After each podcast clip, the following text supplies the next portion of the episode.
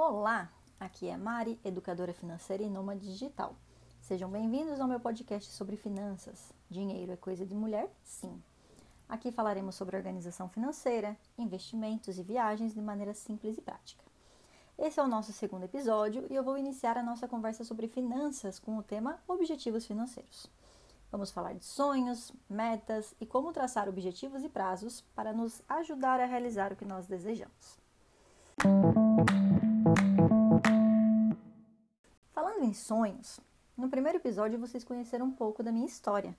Agora vocês já sabem que eu fiz uma longa viagem de motorhome, que com certeza foi a realização de um sonho. Algo que pode parecer impossível.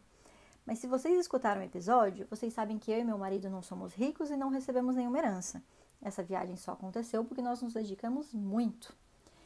E assim eu começo a falar de objetivos financeiros, porque essa experiência que eu vivi é um ótimo exemplo. Esse foi um dos meus objetivos financeiros e, com bastante planejamento e organização, conseguimos realizá-lo. Vamos falar um pouquinho mais sobre isso. Primeiro, eu quero que vocês entendam o que, que são os objetivos financeiros. De maneira bem simples, eles são metas que envolvem o uso do dinheiro e são definidas para alcançar as coisas que nós desejamos na vida em um determinado período de tempo.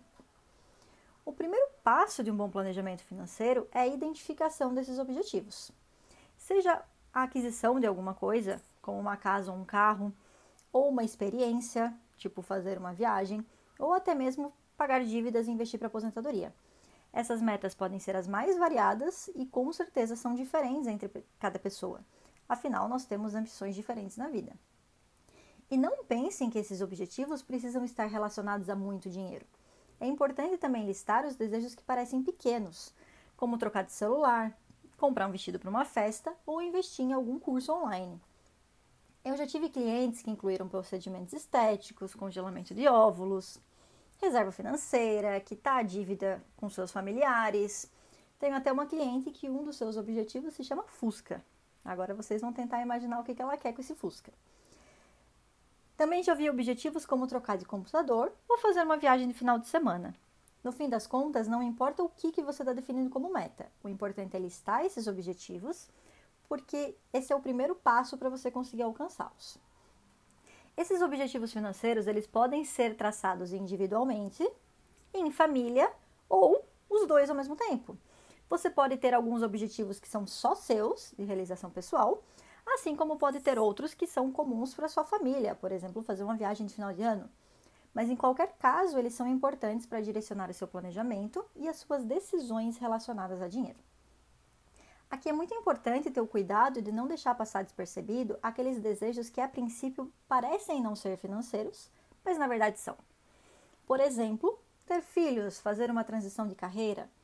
Esses dois objetivos de início podem parecer que são sonhos que não envolvem dinheiro, mas nos dois casos, a estabilidade financeira pode fazer toda a diferença para que você tenha tranquilidade na hora de realizá-los.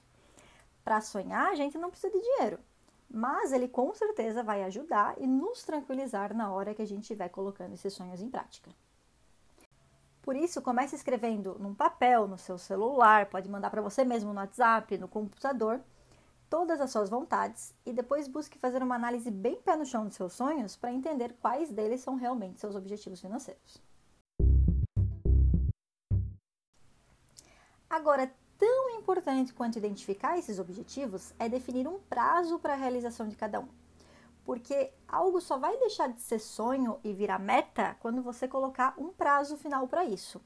Cansei de ouvir gente falando: ah, é meu sonho viajar de motorhome, ah, meu sonho é ir para Disney, meu sonho.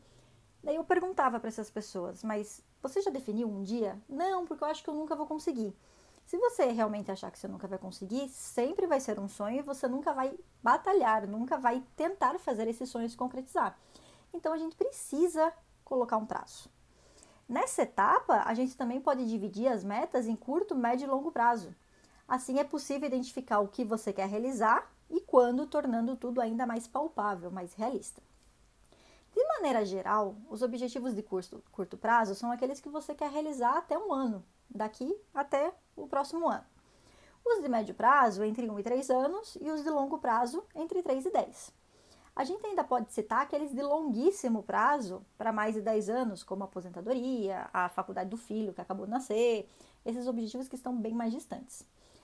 Verdade, não tem nenhuma fórmula exata, a gente só separa em bloquinhos para ficar mais fácil de entender e ficar mais organizado, mas não precisa se apegar a esses nomes. Então, agora é tua vez, você vai pegar aqueles objetivos que você escolheu na nossa primeira etapa, colocar os prazos, categorizar eles para você visualizar isso. Pode fazer no papel, no celular, onde você começou, pode continuar fazendo.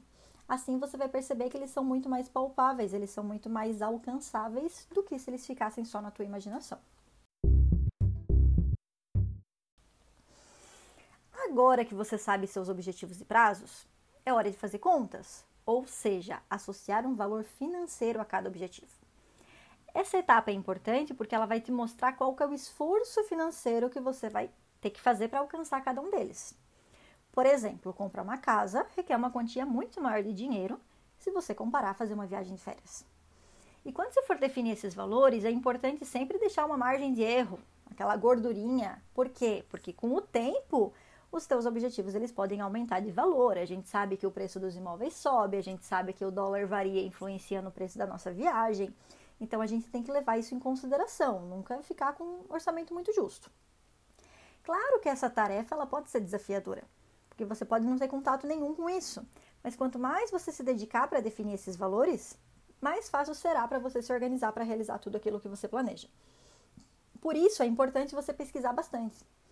Se você quer fazer uma viagem, busque informações em sites de agências de viagem, só para ter uma ideia mesmo. Pesquisa preço de passagem, entenda sobre a moeda local, se for uma viagem internacional, 100 dólares, 100 euro, se é peso argentino, peso chileno, bolívar, se essa moeda vale mais ou menos que o real.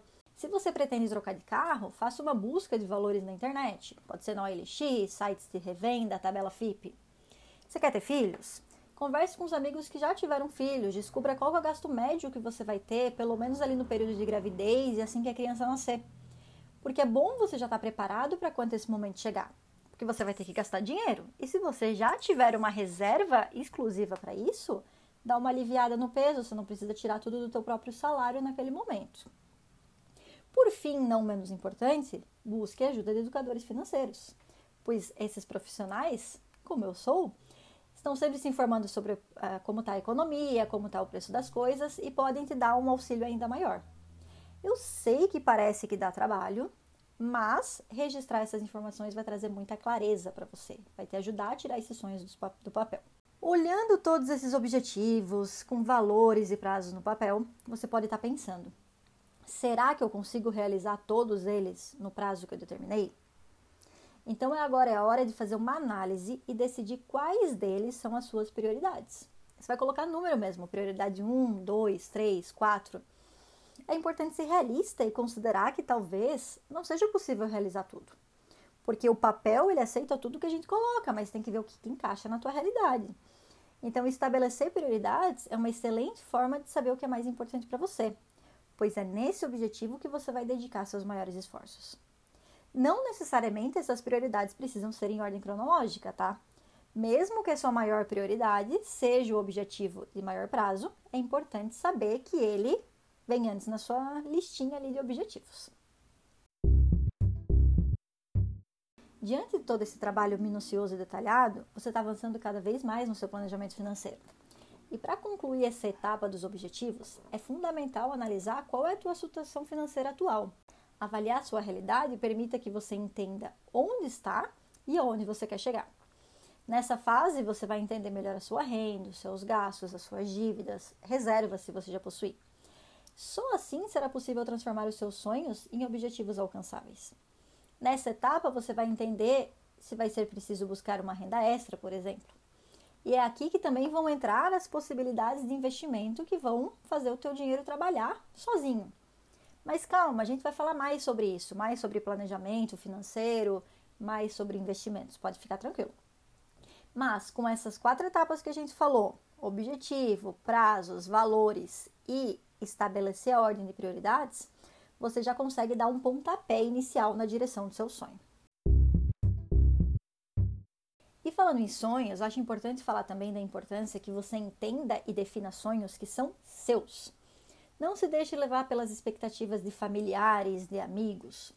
Muitas vezes a gente acaba direcionando o nosso dinheiro para as coisas que podem nem ser nosso objetivo, como comprar uma casa ou trocar de carro. Outras vezes a gente acredita que não tem sonho nenhum. Já tive clientes assim. Mas se a gente recebe um estímulo extra, conversa com um amigo, com um parente, com um educador financeiro, você pode perceber que tem sonhos que você quer realizar, mas nem lembrava mais. É importante tomar cuidado porque às vezes a gente deixa de realizar algo que a gente quer realmente conquistar para conquistar coisas que nos dão status ou que são importantes só para os outros e não são para a gente. Não deixe de fazer essa reflexão. O que, que é realmente um desejo meu e o que, que é uma expectativa de outras pessoas que eu estou tentando alcançar? Lembre-se também que esse planejamento que a gente fez de sonhos e objetivos é um direcionador, mas ele não deve ser engessado. O ideal é que de tempos em tempos você revisite ele para avaliar se seus objetivos ainda são coisas que fazem parte da tua vida, porque a gente muda muito de um ano para o outro, se os seus prazos e valores ainda parecem adequados. O ideal é fazer essa, essa revisão, essa análise uma vez por ano. Então, por exemplo, todo mês de janeiro eu vou sentar e vou olhar quais são os meus sonhos de curto prazo. Ah, aqueles de médio costumam, continuam sendo os meus sonhos, aqueles de longo prazo. Eu vou querer ter esse valor todo na aposentadoria? Não vou querer? Então você vai fazer uma análise mesmo, ver se precisa mudar alguma coisa, ajustar. Isso é super normal.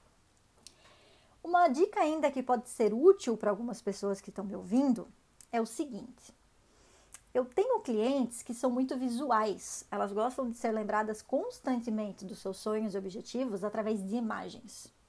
Mas como que elas fazem isso? Algumas gostam de colocar foto dos seus objetos no fundo da tela do celular. Outras gostam de fazer um mural dos sonhos, ou seja, as imagens de todos os seus sonhos, no desktop do computador. Ou colocar, imprimir mesmo, recortar de revista fotos e colocar num mural físico na sua casa, no seu escritório. Se você é esse tipo de pessoa, você pode escolher uma foto do seu sonho, por exemplo, ir para Disney, e colocar no fundo de tela do seu celular. Sempre que você for fazer alguma compra, olhe para ela e pense: será que eu preciso disso agora? Ou eu posso deixar de gastar esse dinheiro hoje e separar ele para chegar cada vez mais perto de alcançar o meu objetivo?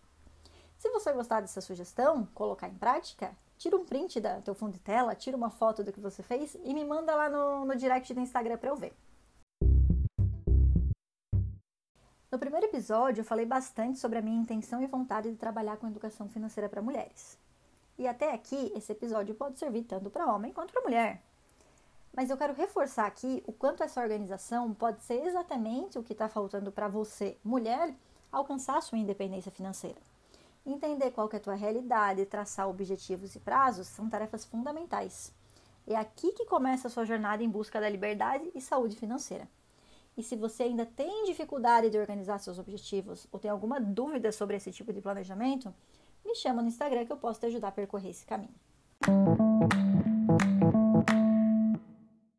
E assim a gente chega ao fim desse nosso episódio.